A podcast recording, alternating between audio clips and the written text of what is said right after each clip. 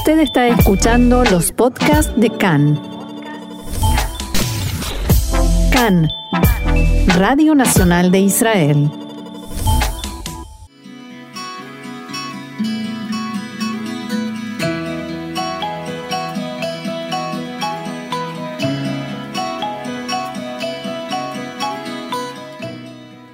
Café Literario, una pausa con buenos libros y la mejor compañía, con Orna Stoliar.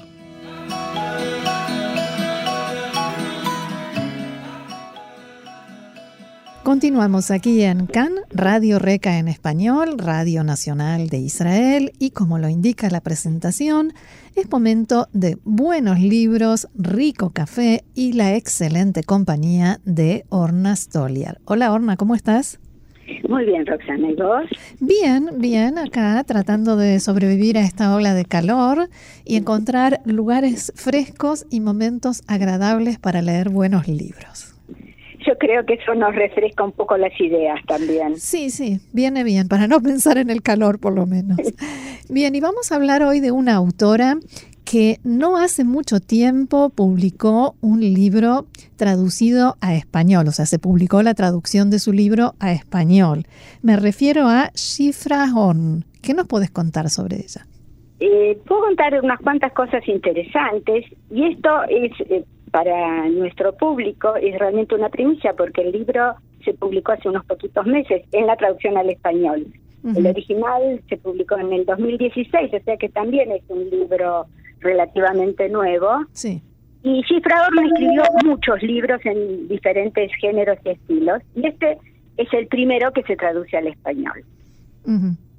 Eh, Cifrador nació en 1951 en Tel Aviv, pero creció y vivió toda su vida en Jerusalén. Estudió en una escuela secundaria muy prestigiosa, la Tijón Leyada Universita. Mm. Eh, que es algo así como el equivalente del Nacional Buenos Aires en, la Argentina, una escuela secundaria que depende de la universidad. Sí, es lo mismo. Después hizo la carrera habitual de todos los jóvenes en Israel, eh, cumplió su servicio militar, estudió en la Universidad Hebrea de Jerusalén, estudió Biblia y Arqueología y eh, hay algo interesante para nosotros, lectores que no siempre, no todos viven en Israel. Ella trabajó muchos años en UYES, que es la organización de estudiantes judíos en todo el mundo, cuyo objetivo principal es eh, crear lazos y conexiones y relaciones entre estudiantes judíos en diferentes países y fortalecer su relación con Israel. Es una la mayor parte de los países miembros son de eh, Europa, pero no solo, hay también de América Latina. Y como dato curioso puedo decir que esta asociación existe desde 1924, o sea, bastante antes de la creación del Estado, y su primer presidente, una especie de presidente honorario, fue Albert Einstein, nada más y nada menos. Ni más ni menos, sí. ¿Por qué nos interesa a nosotros este detalle? Porque ese trabajo eh, durante varios años le permitió estar en contacto con gente que provenía de distintos países, distintos idiomas, distintas culturas, lo cual para alguien nacido en Israel eh, amplía mucho los horizontes. Claro. Y también en su trabajo posterior, ¿no? Si no me equivoco. No, no te equivocaste, tienes mucha razón. Ella fue también vocera del Ministerio de Alía, de Alía y Critalia y Absorción, o sea que ahí tenía permanentemente contacto con los OLIM de distintos lugares. Ella específicamente trabajó mucho en la integración de los OLIM de Etiopía, mm. que si bien tienen características eh, muy diferentes de los OLIM de América Latina, pero todos, quien más, quien menos, pasamos los problemas de la integración, del desarraigo, aprender el idioma, etcétera. Y eso le permitió tener un horizonte mucho más amplio. Claro, sin duda. Bien, ¿y de qué estilo literario hablamos? ¿De qué tipo de, libros? Ella eh, tiene tres, eh, a grandes rasgos, tres géneros en los que se destaca. Uno son las novelas, que puedo agregar que todas sus novelas fueron bestsellers, todas mm. tuvieron mucho éxito de público y no siempre éxito de crítica. Hay quienes la consideran una escritora de muy alta calidad y hay quienes justamente por el hecho de tener tantos bestsellers, la miran con un poquito de reticencia. Claro. Otra, otro género es el, los libros de, de viajes, de impresiones. Ella, por razones familiares, vivió varios años en Japón, donde también trabajó con la comunidad judía, que es muy chiquitita en Japón, y eh, a su regreso eh, escribió sus impresiones de, una cultura, de un país y un idioma que tan diferente. Y lo mismo después otro libro sobre Australia y Nueva Zelanda. Hmm. O sea, tiene un, un horizonte muy amplio. Y el tercer género son libros para chicos, sobre todo para chicos chiquitos. Y este libro del que vamos a hablar hoy, eh, que está traducido al español, es un libro para chicos. Y se llama Pluma de Amor. Sí, tiene un nombre muy poético, muy lindo, que despierta la imaginación. Y aquí quisiera agregar un pequeño comentario. El hecho de que el primer libro de una escritora conocida y reconocida en Israel, que se traduce al español, sea un libro para niños, para mí es un muy buen indicio de que la literatura infantil está ocupando el lugar que realmente merece. Mm, es literatura es literatura con todos los parámetros y todos los criterios de cualquier libro para adultos.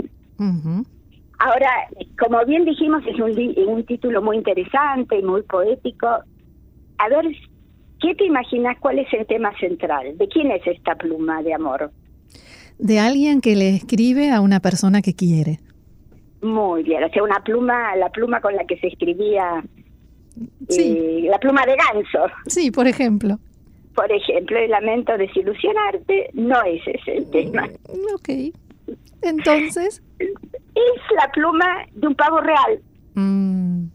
Sabemos que los pavos reales tienen una cola magnífica, con plumas de todos colores, y por algo pavonearse, desplegar la cola de plumas, es un término de alguien presuntuoso, presumido, que se cree mejor que los demás. Y este es el protagonista de la historia, es Tobías, es un pavo real, muy, muy vanidoso, como todos los pavos reales, que un día conoce a una pava. Las pavas, las hembras de los pavos reales no tienen esa cola espléndida. Ella es gris, hmm. pero en lugar de ser tan hermosa, es muy inteligente y muy sabia. Y en los otros personajes son los distintos animales que conviven en esa granja. Sí. Hay un ratoncito que por supuesto vive en el granero porque ahí tiene comida en abundancia. Hay una coneja, hay una cabra, hay varias gallinas, un toro que tiene unos cuernos enormes que asustan de solo verlos. ¿Y qué hace Tobías? Se pavonea. exactamente, se pasea, se pavonea y luce sus plumas, que son realmente preciosas. Cuando los otros animales lo ven, ¿qué te parece que pueden hacer? ¿Envidiarlo? Un poco lo envidian y otro poco, como saben que a ellos no les van a crecer nunca esas plumas tan bonitas, se las piden. Le, cada uno le pide una pluma. Ah.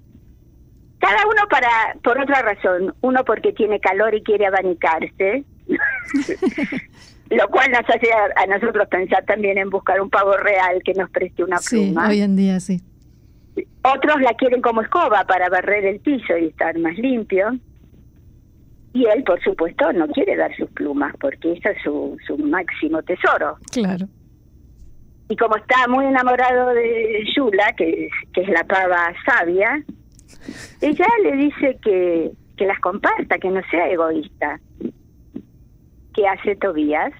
Le hace caso, por supuesto. Le hace caso, porque por amor él es capaz de hacer cualquier cosa. Y entonces, ¿qué sucede? Le, van sacando las plumas una a una hasta que se queda sin plumas. Mm. Y entonces no voy a decir cómo termina la historia, si Yula si Yula realmente corresponde a ese amor de Tobías o no, porque por suerte nuestros oyentes podrán leer este libro traducido al español. Y aquí quiero agregar algo que eh, no menos importante que el texto son las ilustraciones mm. Que se conservan en la traducción al español de eh, Liora Grossman, que es una ilustradora muy reconocida en Israel que recibió la, la medalla, la distinción del premio Andersen, que es el premio a literatura infantil, Mm. en nombre de Hans Christian Andersen, el famoso escritor dinamarqués. Claro. Y en este caso, una vez más vemos lo que ya habíamos dicho con respecto a la literatura infantil. Un buen libro para chicos interesa también a los adultos, Sí. no a la inversa. Y acá vemos, el abanico no es solamente de las plumas de Tobías, sino de toda una serie de sentimientos y de relaciones interpersonales. Acá está el orgullo, la envidia, el, El amor. el amor, la, eh, la inteligencia, el hasta dónde está uno dispuesto a compartir con los demás, hasta dónde está dispuesto a sacrificar algo. Ujú. Todo esto, pero de manera muy amena, tiene toques de humor y no como una moraleja al estilo Sí. de aquellas historias que leíamos en nuestra infancia, sino eh, conservando siempre una cuota de suspenso, que nunca sabemos qué va a pasar a continuación. Ujú. Y si te parece bien, leo el primer párrafo, la primera frase del libro. Te lo iba a pedir si podés leernos un párrafo. ¿Cómo no? Todo empezó en primavera, cuando Tobías, el pavo real, conoció a Yula, la pava gris, y pensó que ella era muy hermosa. Estaba tan emocionado que desplegó el abanico de sus plumas, la sacudió, hinchó el pecho y gritó a voz en cuello, yo soy Tobías el pavo real. Soy el rey de las aves, porque soy el más lindo del mundo. Yula cacareó un poco, dijo, a mí no me gustan los presumidos, se dio vuelta y le mostró la cola. y de ahí además eso de mostrarle la cola es un desplante, obviamente, que le hace Yula. Como cuando le decimos a alguien le dio la espalda a otra persona. Sí, sí, claro, claro. Y ya está, acá está todo planteado. Está la pareja central, Tobías y Yula. Él es muy lindo y muy presumido. Ella no se deja impresionar por esas plumas tan maravillosas. Ujú. Y aunque, y aunque ella es gris y no tiene esas plumas de colores como él, él la ve hermosa. Él la ve hermosa, claro, porque esa sabiduría y esa inteligencia de Yula se transmiten, Ujú. resultan, se desprenden de ella. Y no casualmente es una mujer, una pava. No, el pavo no es el inteligente, la pava sí. Y esto nos lleva a un último comentario en las novelas de Cifra Gorn. Las protagonistas son mujeres, Mm. mujeres fuertes que deben enfrentarse con generalmente con muchos problemas, con situaciones difíciles y que de una manera u otra logran salir adelante y logran eh, sobrellevar las dificultades y manejar sus vidas. Lo cual también me revela una concepción de mundo. Claro, sin duda. Eh, en- había en cierta época un término muy despectivo cuando se hablaba de las novelas para las criadas, esas que se publicaban como folletines en los diarios, que eran siempre historias de amores desencontrados, con muchos personajes, muchas tragedias y un final feliz. Mm. El final feliz era siempre que la, la pobre chica se casaba con el muchacho inteligente, rico y apuesto. Sí. Hoy en día literatura femenina es una literatura en la cual la mujer ocupa un lugar central, tanto como escritora como protagonista. Son personajes independientes, seguros de sí mismos, que toman su propio destino en sus manos y no dejan que las, los avatares de la vida las lleven a la deriva. En ese sentido, para nuestros oyentes que sí pueden leer en hebreo, es recomendable que lean estas historias. Hay, yo voy a nombrar muy brevemente dos de Sí. ellos. Uno que se llama El himno a la alegría, que es la historia de amor entre Yael, que está haciendo su doctorado en antropología, está casada y tiene un hijo, y Absalom, que es un viudo ultra ortodoxo que ha perdido un hijo, y todo transcurre en Jerusalén con el trasfondo de la segunda intifada. O sea, todas las complicaciones juntas. Sí.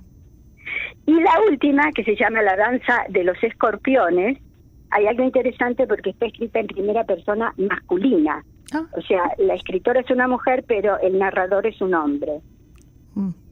Que no casualmente nació en Israel, el protagonista, después de la guerra de los seis días, su padre murió cuando era un niño, y él tiene eh, varios personajes femeninos que son fundamentales en su vida. Dos ancianas alemanas sobrevivientes de la, la Shoah, que en realidad son quienes lo crían, y todo el libro es una travesía a través de la memoria y el olvido.